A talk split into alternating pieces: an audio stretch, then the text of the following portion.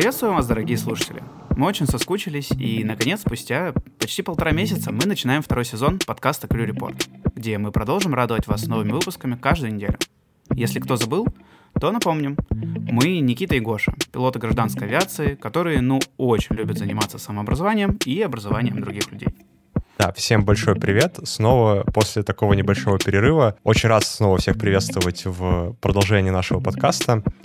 У нас немного поменялась, поменяется концепция выпусков, но мы обязательно об этом сегодня расскажем. Ну и в целом дадим небольшой апдейт по тому, где мы сейчас находимся и что мы планируем делать дальше. Да, хотелось бы немножко оглянуться назад. Может быть, кто-то нас не слушал, может, кто-то не послушал все выпуски. С февраля по апрель этого года мы выпустили 12 эпизодов. Все они также доступны. Познакомили вас э, со студентами, с пилотами Боинга, Airbus, Сухого, с Гошей, который был проводником, стал работать э, теперь в аэропорту, э, с Олесей, которая ушла в IT после университета. Еще у нас были два сотрудника, смежных с нашей работой, профессией. Сотрудник планирования и специалист поддержки экипажей.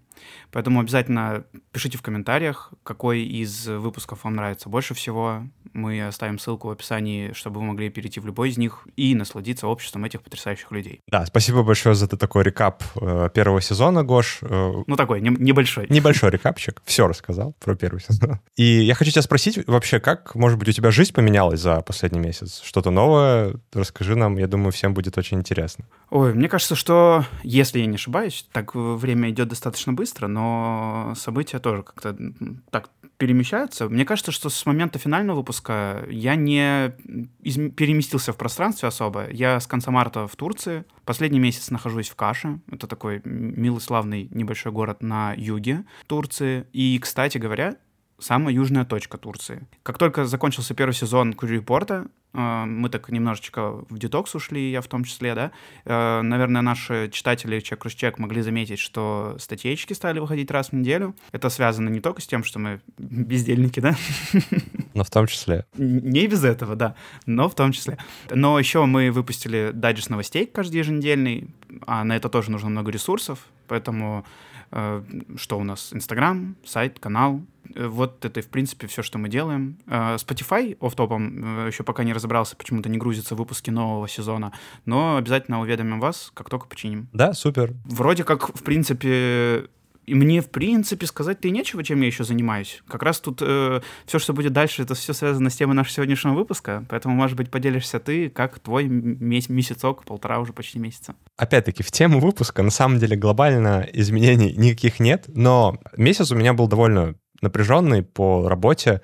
Было очень много таких вот текущих моментов, которые подошли в одно время, вроде Влека, рекаррента тренажерного, АСП, других каких-то мероприятий, связанных с работой. Мне очень интересно, что за мероприятия, связанные с работой. Это какие-то детские утренники теперь на работе? Конечно. Ну, в смысле, я, я там вообще-то поучаствовал в голосовании, что я готов э, э, быть волонтером и помогать собачкам. Это очень близко. Скоро можешь увидеть меня в фотках победы, как я буду гладить каких-нибудь песелей привозить им еды. А твои песели ревновать не будут? Слушай, мы песели, моим песелям перепадет, так что они, они в доле будут. Ну вообще, как считаешь, э, с пользой для тебя прошел этот отдых? Вообще, что думаешь, нужен ли был этот отдых? Вообще, отдых нужен всегда. И я бы так сказал, что даже больше он нужен, когда ты считаешь, что он тебе вообще не необходим. Потому что отдых — это возможность немного отойти со стороны, посмотреть на то, что ты делал, чем ты занимался, и увидеть, может быть, те моменты, в которых ты хотел бы измениться или хотел бы показывать лучший результат. И в то же время отдых — это возможность перезагрузиться, наполниться новыми идеями и идти вперед уже с чем-то новым и оригинальным. Так что этот месяц, который мы не выпускали выпуски по Крю-репорту, мне кажется, прошел очень плодотворно, и я думаю, что мы можем плавно перейти к тому, что же поменяется, и вообще к главной теме нашего первого выпуска второго сезона. Да, я бы единственное, что хотел добавить, это насчет э, необходимости отдыха я для себя так решил, что как только я начинаю думать о том, что мне не нужен отдых, это значит, что он мне вот стопудово прямо сейчас нужен. Иначе там где-то выгорание уже, мне уже машет рукой где-то с той стороны. Да. Туда же э, и отдых, он полезен именно тем, что это не просто смена деятельности, как многих из нас, по крайней мере, меня так в детстве учили, а именно, чтобы это был отдых настоящий, и физический, и ментальный, чтобы все это вместе переплеталось так, чтобы действительно какой-то э, вот рефреш был вообще тотальный. Вот это хотелось бы уточнить. Да, то есть идеальный отдых, идеальная перезагрузка — это именно формат, где вы просто лежите, не знаю, на пляже или дома, но ничем не занимаетесь конкретно. То есть у вас нет дел, например, на... Да, но хотя бы пару дней. Пару дней, ну вообще в идеале неделя, я бы сказал. Вот неделя без дел, без обязанностей — это то, что по-новому вам позволит взглянуть вообще на себя, свои планы, перспективы и возможности. И по-новому мы взглянули на этот сезон. Что же мы в этом сезоне решили поменять, дорогой мой Никита? Во-первых, э, каждый выпуск у нас будет теперь тематическим. То есть мы, помимо того, что будем общаться с крутыми людьми, которые будут рассказывать крутые вещи про авиацию, весь выпуск будет еще и соединен какой-то одной тематикой, темы, которую мы будем раскрывать. И таким образом повествование станет чуть более связанным, чуть более предметным, и помимо того, что вы будете знакомиться с людьми,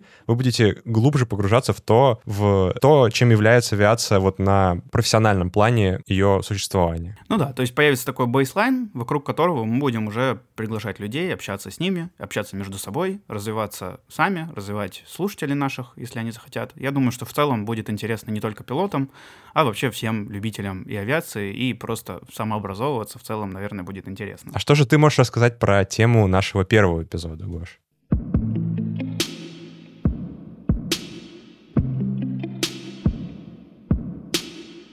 Ой, сегодня, когда мы только начинаем новый сезон, мы решили поднять очень интересную, очень увлекательную тему, в том числе потому, что она близка нам, и мне в особенности в данный момент. И буквально мы с тобой только на днях обсуждали о том, что это действительно то, что нужно мне прямо сейчас. Это ультраактуальный вопрос в период неопределенности, как начинать новое и не бояться. И как? Вот первый вопрос. Как? Как? Как? А вот именно об этом мы сегодня и поговорим. И так как мы с тобой очень трепетно относимся к разного вида еще и небольшим таким увлечениям в виде философских учений, то сегодня нам, наверное, сможет помочь хотя бы чуть-чуть понять и разобраться, почему страшно всегда бросаться в новое, почему, что вообще такое новое, и как поставить под контроль наши, ну, хотя бы научиться немножечко управлять нашими переживаниями, в этом нам поможет сегодня стоицизм. Ну, перед тем, как перейти к стоицизму, мне кажется, важным стоит поговорить о том, вообще, то есть стоицизм решает проблемы, а что вообще за проблемы, которые возникают у людей, которые подходят к новым началам, к новому делу, э, к чему-то тому, что, чего у них раньше не было в жизни. Что вообще такое новое начало? Давай начнем с этого. Я считаю, в моем понимании, новое начало — это такое состояние, которое происходит, когда в жизни что-то резко меняется, возникают новые возможности, новые желания, и ты приходишь туда, где ты раньше не был. Ты начинаешь заниматься тем, чем ты раньше не занимался. Или у тебя появляется такая возможность. Да, и это может, в принципе, любой, наверное, сферы касаться, как личной жизни, как образования, карьеры, да даже здоровья, если мы решили резко заняться, например, лечением зубов. Это уже новое начало, и с этим тоже связано много страхов. А если вернуться чуть назад, то самая базовая проблема новых начал и вообще в нашей жизни — это образование и карьера. Здесь, потому что здесь изменения, они могут быть такие более глобальные, более структурированные. Мы можем переходить на новый уровень обучения, э, потому что мы заканчиваем школу, переходим в университет. Э, заканчиваем университет, устраиваемся на работу, меняем работу, получаем новую должность, э, а то и вообще начинаем развивать собственное дело или проект, или вообще свой бизнес. И именно поэтому новые начала нам кажутся такими пугающими. Наверное, потому что очень много риска в этом всем, очень много неопределенности, и в целом это то, чего мы боимся. Да, а боимся мы этого потому, что вообще человеческая природа, она подразумевает стабильность. То есть стабильность — это то, к чему на самом деле стремятся большинство людей. И когда мы переходим из уже устоявшейся среды, из устоявшегося социума в какой-то новый уровень, у нас становятся бесполезными или почти бесполезными все те наработки, которые у нас были до этого. То есть, например, закончив школу и приобретя там какие-нибудь социальные навыки, друзей, знакомых, формат обучения с учителем, человек переходит в университет и понимает, что, блин, тут все работает совсем по-другому, я вообще ничего не знаю. Никто меня не контролирует, никто не как бы показывает мне, в какую сторону идти, я тут сам по себе, как мне в этом жить? И в этот момент возникает страх. Страх того, что у тебя не получится адаптироваться, не получится найти подход и вообще стать успешным в том новом начале, которое ты выбрал. Ну да, по сути, у тебя в руках просто чистый лист, и ты такой, а что вообще делать? Да. Так что страх — это абсолютно нормальная реакция на изменение ситуации, в которой мы находимся. И суть не в том, чтобы не испытывать страха, а в том, чтобы с этим страхом работать и не позволять ему мешать себе идти дальше.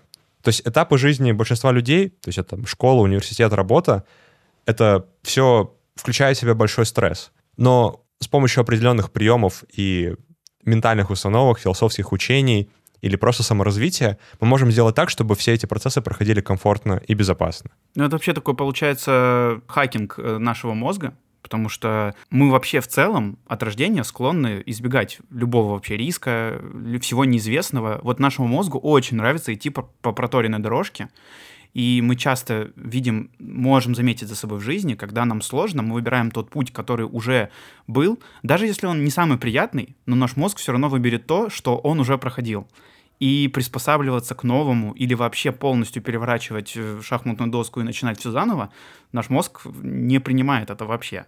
И вот эти учения и какие-то вот эти лайфхаки, это все то, что помогает нашему мозгу, не только нам, но и нашему мозгу еще и развиваться вместе с нами дополнительно. Да, то есть в целом в силах каждого человека использовать страх как инструмент, который служит вам и не мешает, а наоборот помогает достигать ваших целей. И чтобы перейти в конечном счете к лайфхакам, стоит начать вообще с общих ошибок, которые люди могут совершать при старте нового, при вот переходе из, одной ситуации в другую. И что же можно сделать, чтобы их избежать?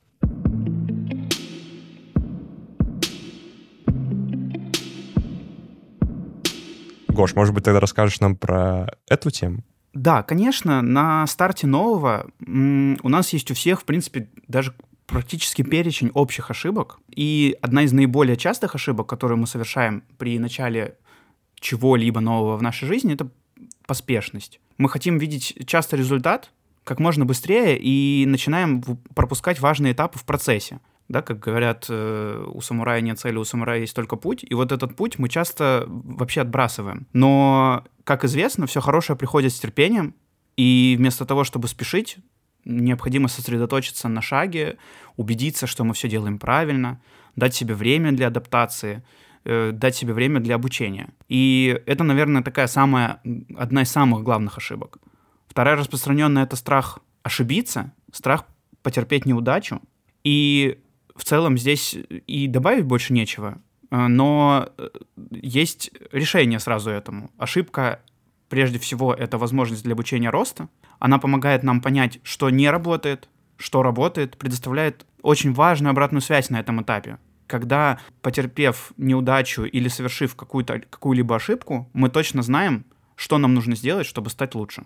Здесь, мне кажется, очень важно добавить, что еще одной проблемой, которая возникает у людей, это, это то, что люди не способны очень часто просить помощи, обращаться к близким и родным за тем, чтобы они помогли вам пройти через какую-то сложную ситуацию, в этом нет абсолютно ничего стыдного или плохого. Это абсолютно правильная человеческая реакция. И более того, даже с точки зрения ваших родных и близких, поверьте, если человеку вы действительно дороги, то он будет просто безумно рад вам помочь. И это в том числе удовлетворит его потребность в том, чтобы выказать вам свою любовь. Так что просите помощи у тех, кто вам дорог и кому вы чувствуете дороги вы. Мне кажется, что просить помощи очень многим людям кажется каким-то проявлением слабости.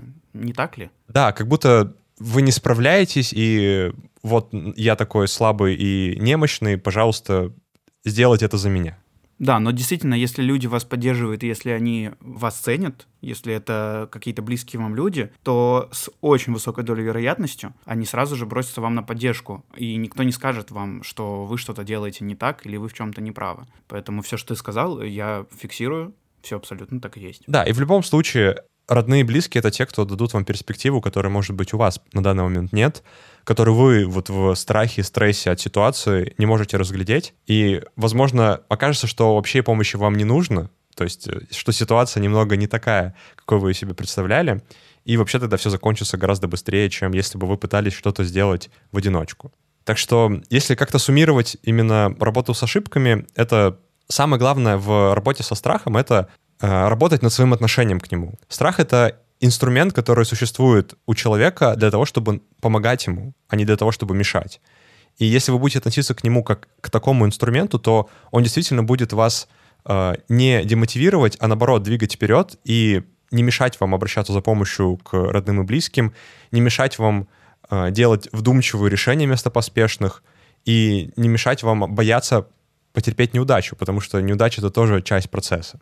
Да, и перед тем, как мы перейдем к стратегиям, которые нам помогут преодолеть страх перед новым, хотелось бы немного рассказать о философии стоицизма. Я думаю, что каждый хоть раз в жизни слышал о таком философском учении, и это не просто пыльная история, страница истории, это философия, которая часто мы с ней сталкиваемся, и именно поэтому она помогает нам в различных ситуациях. Например, знаете ли вы, что стойки на самом деле были мастерами управления эмоций? Они понимали, что невозможно контролировать все в жизни. Но вот как мы реагируем на события, это уже наш выбор. Большое внимание стойки придают э, внутренним ценностям. Например, например, только лишь пример, у нас нет яхты, дома в Лос-Анджелесе или гигантского количества акций Тесла. Ну, может, у кого-то есть, кстати, из наших слушателей. Если есть, то ставьте лайк. Да, под... Все возможно. Но, допустим, этого всего нет. Но зато у нас есть мудрость, доброта и самодисциплина. И вот для стоиков мы круче всех, потому что добродетель и внутренняя сила важнее любых материальных благ. И они верили, что всегда нужно становиться лучше, были безумными любителями самосовершенствования. И, по сути, весь этот процесс и есть сама цель жизни. И, наверное, еще последняя мысль — это то, что нужно ценить каждый миг жизни и стремиться использовать его на полную катушку.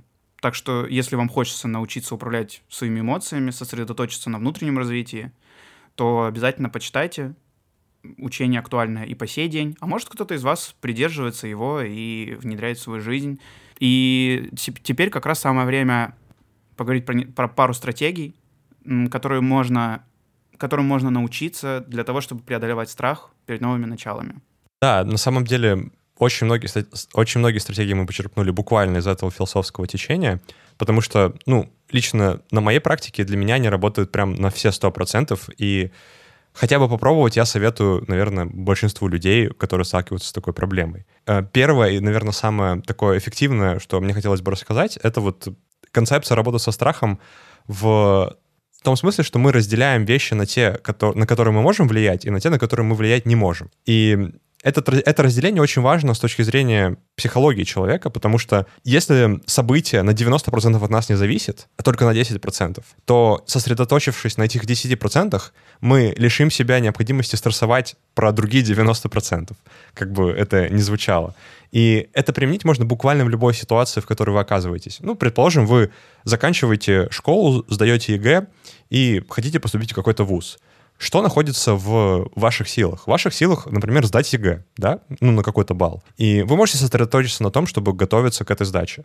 После того, как вы сдали ЕГЭ и подали свои документы в, в вузы, все, остальное это уже не в вашей власти, то есть как будут ранжироваться в данный год, э, не знаю, вступительные баллы, насколько вы пройдете или не пройдете в конкретный вуз, это уже события, которые произойдут независимо от того, будете вы на них влиять или нет. А следовательно, об этом можно не переживать в том смысле, что не э, чувствовать страха и стресса от того, что это может случиться или не случиться. И если таким подходом руководствоваться в событиях, которые возникают в вашей жизни, то у вас окажется гораздо больше ресурсов, чем вы думали. Потому что на самом деле самое ресурсозатратное состояние человека — это вот именно думание. Думание над чем-то, и тем более над чем-то, на чем вы, на что вы повлиять вообще не можете никак. Да, и отсюда именно истекает следующая практика, кстати, моя, наверное, любимая.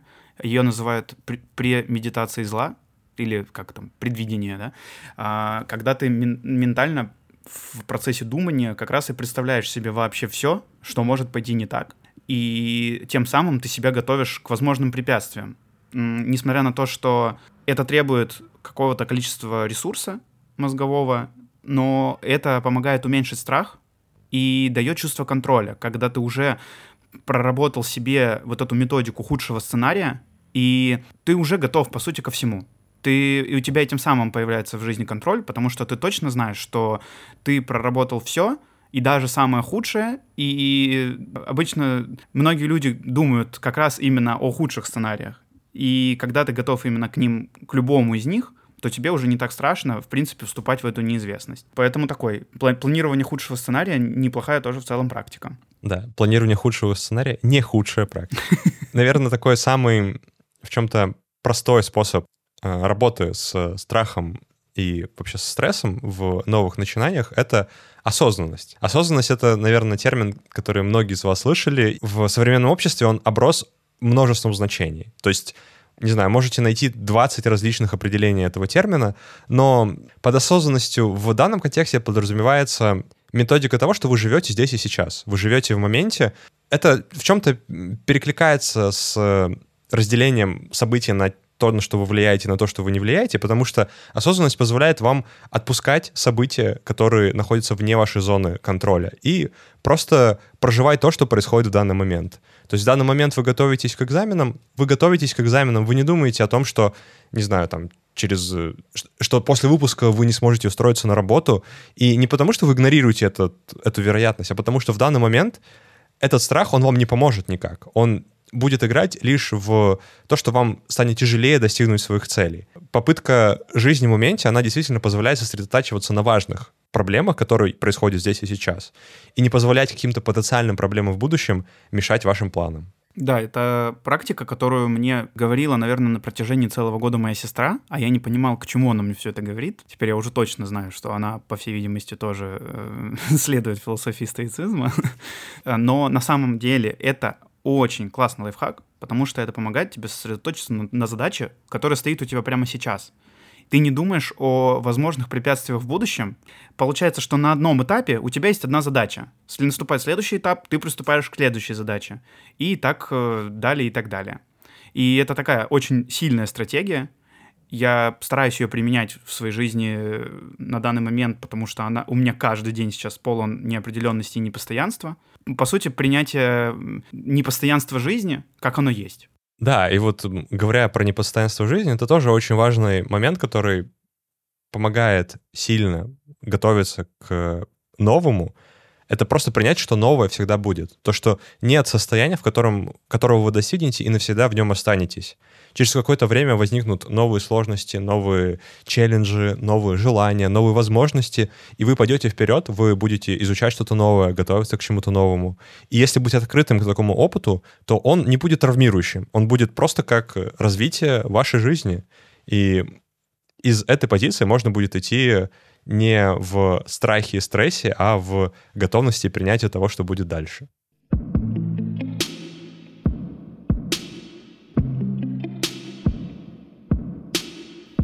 Да, со стратегиями мы уже примерно разобрались, и отсюда вытекает очень интересный вопрос. Можно ли вообще воспринимать страх как э, не как то, что следует избегать, а как какой-то положительный стимул?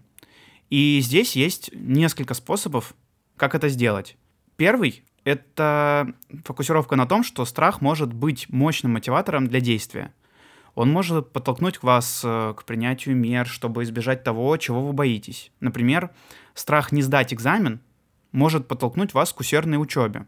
Или страх э, не пройти переучивание подтолкнет вас к тому, чтобы усерднее готовиться к тренажеру. И это можно применить в целом к любой сфере жизни, к любому этапу вашей жизни. И э, страх в этот момент становится таким мощнейшим, полезным стимулом для того, чтобы начать действовать.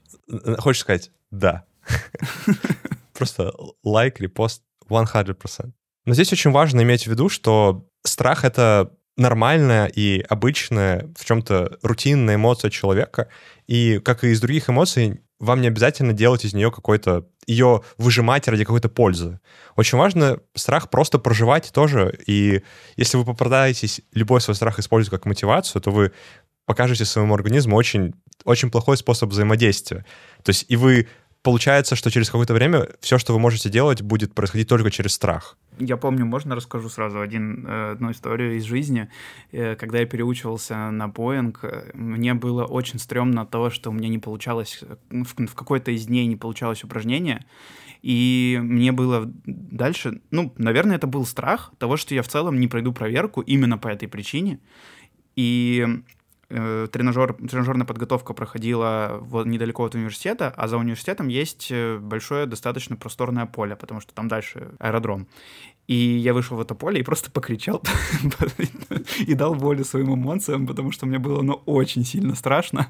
Но после этого я пришел домой, взялся за учебу, и как будто бы ничего не произошло. Да, но на самом деле ни, ничего не произошло, а ты просто прожил эмоцию. Да-да, я говорю, как будто бы не произошло. Ее прожитие принесло тебе освобождение от этого страха. Да. И когда мы проживаем эмоции, они интегрируются в нашу личность и уже перестают быть такими, знаете, занозами или углами, об которые вы спотыкаетесь мизинчиком, знаете, когда идете в темноте ночью. То есть вот не, это перестает быть каким-то видом насилия и становится просто частью вас. И в таком случае страх, например, не сдачи экзамена действительно поможет вам подготовиться лучше к нему, а не сидеть, трясясь, э, не знаю, от, от страха и стресса, в итоге ничего не выучив, не знаю, как-то сублимировать это во что-то другое, там весь день, не знаю, играть в игры или просто лежать на кровати и плакать.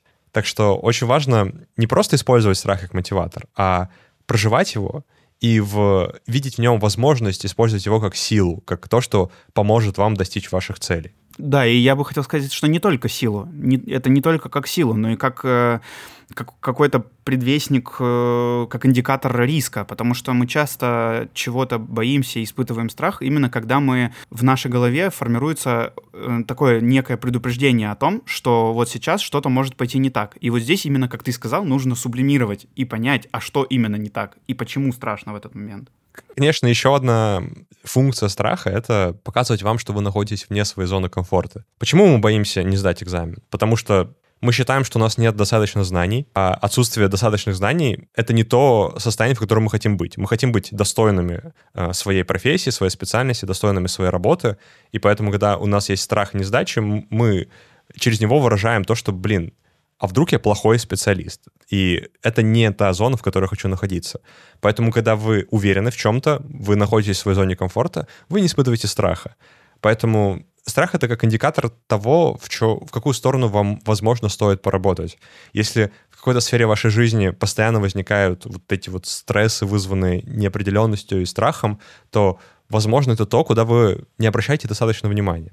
Посмотрите туда внимательно, и, возможно, вы увидите очень много своих э, сфер для роста. И самое главное, что здесь нужно помнить, что, по сути, страх — это абсолютно нормальное, естественное, причем первичное человеческое чувство. И его наличие — это не знак, что что-то не так. Это знак, что вам нужно с этим разобраться, что, что происходит, и использовать этот страх как, как инструмент, который поможет вам развиваться и что-то делать вообще в целом дальше, и не сидеть на месте. Потому что самые, самые две наши базовые реакции на страх — это «бей» или «беги». И, собственно, в этот момент мы решаем, что нам делать. И по, именно поэтому это абсолютная норма, это наше, скажем так, базовое э, нутро.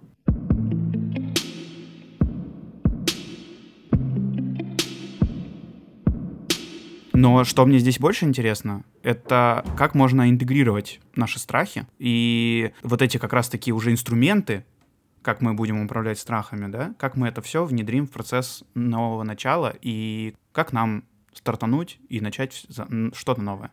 Новое начало — это не просто возможность для вас ошибиться или там, не оправдать свои ожидания, ударить в грязь лицом и не справиться с поставленной задачей. В первую очередь к этому можно относиться как к чему-то, как к возможности узнать что-то новое, постичь другую часть мира, в котором мы живем, которая, может быть, для вас была раньше, например, недоступна или э, просто неинтересна. И сейчас вы можете, узнав это, самим стать лучше и действительно как, развиваться дальше.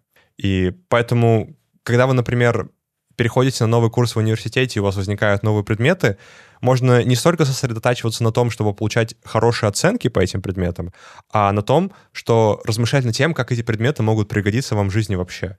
Понятно, что в условиях современного образования на многие предметы вы можете сказать, блин, это мне никогда не понадобится. Но на своем опыте я убедился, что на самом деле большинство того, что я изучал, э, нашло применение в моей жизни. И главное это просто быть открытым к этому опыту, потому что гораздо проще сказать, блин, да мне это никогда не понадобится. Это вообще самый простой ответ на все. А если вы потратите время на то, чтобы реально вдуматься в то, что за этим стоит, что это может вам принести в жизнь, и не просто какие это может быть... Ну вот, э, можно привести пример.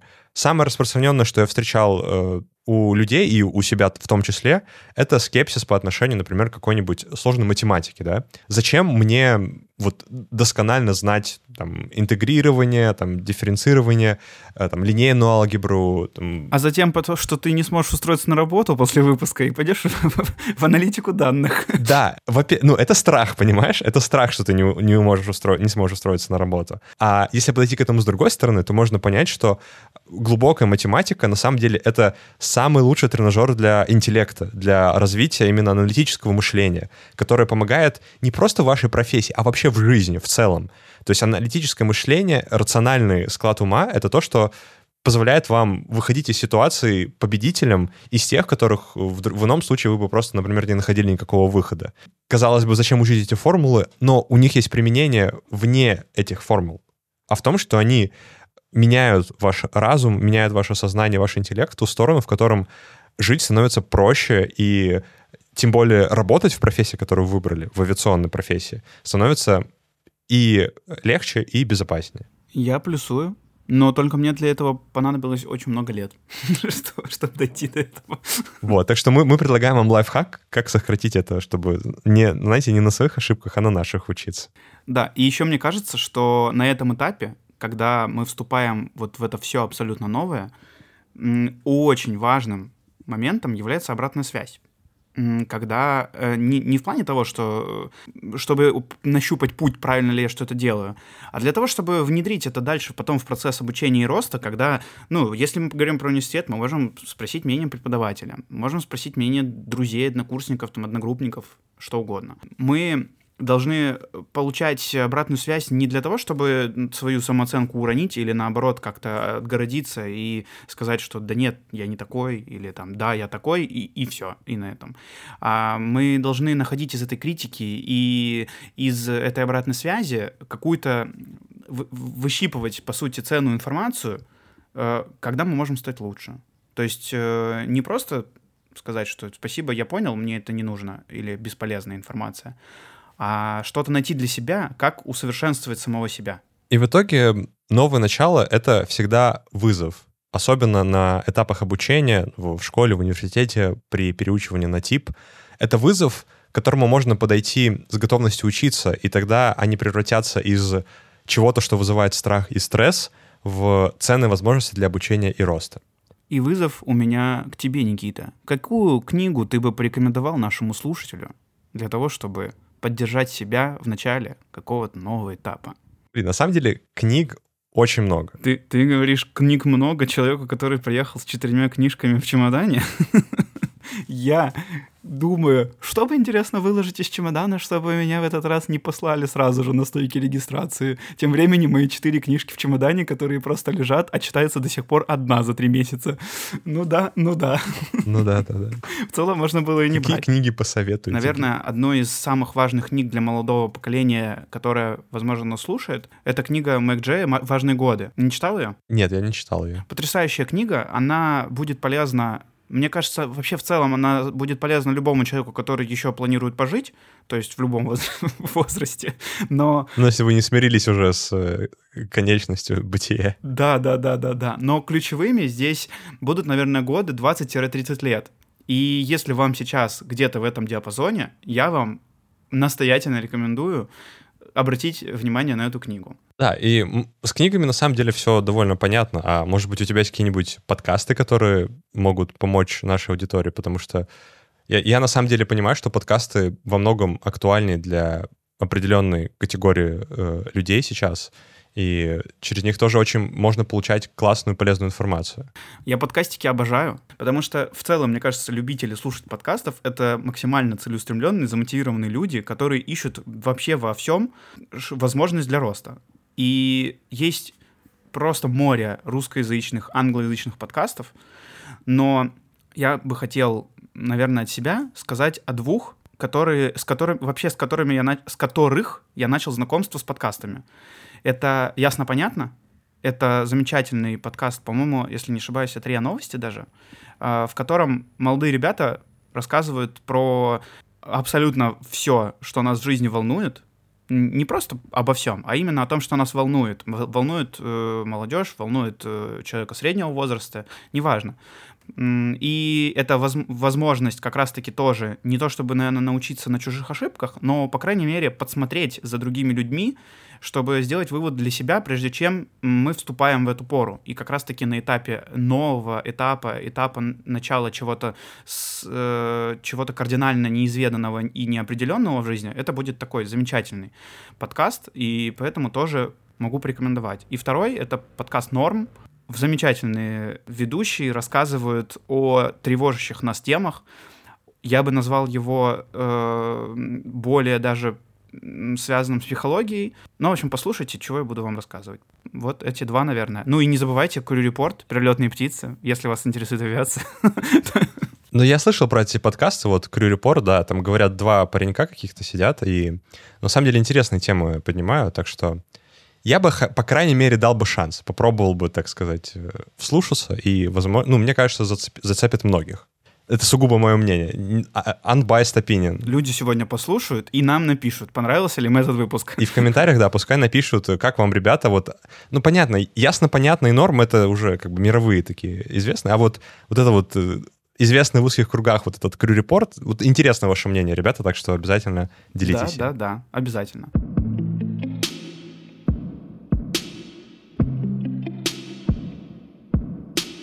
Подведем итог э, к тому же, что же делать с новыми началами и как же найти к ним ключик к тому, чтобы они были успешны и, ну, в чем-то несложные для нас. Новые начала, они часто сопряжены с определенными вызовами, рисками, и это не менее справедливо и в том числе и для авиации, или для студента, университета, неважно. Важно вспомнить, что успех в том числе и в нашей работе — результат продолжительного и тщательного процесса обучения и роста. Скорее всего, точнее даже вероятнее всего, вам придется или вы уже столкнулись с определенными проблемами и ошибками по пути. Но помните, что эти ошибки — это возможность для обучения. Неважно, являетесь ли вы студентом, курсантом, пилотом, инженером авиационным, офисным работником авиакомпании или предприятия.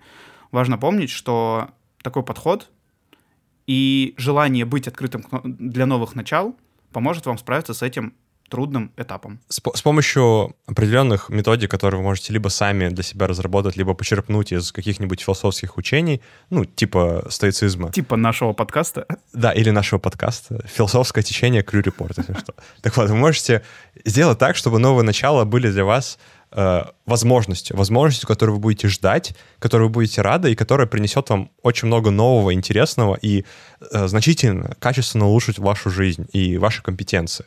С помощью тех методик, про которые мы рассказали здесь сегодня, вы сможете сделать так, что подготовка к следующему экзамену будет для вас не мучением, через которое придется продираться с помощью, не знаю, того, что вы заставляете себя сидеть и зазубривать какой-то текст или какой-то предмет, а чтобы это проходило из любви к делу, которому вы посвящаете свою жизнь, из ощущения, в том числе благодарности к себе, что вы проводите над этим часы, и просто из легкости, из того, что это делает вас лучше, открывает вам новые дороги и работает на то, чтобы ваше будущее было таким, каким вы хотите его видеть. Блин, какие замечательные слова мне очень нравится. Возьму на вооружение, чтобы написание сценария к новому выпуску не стало для меня тоже мучением. Кстати, еще про новые выпуски. Они будут длиннее, как вы заметили по этому выпуску.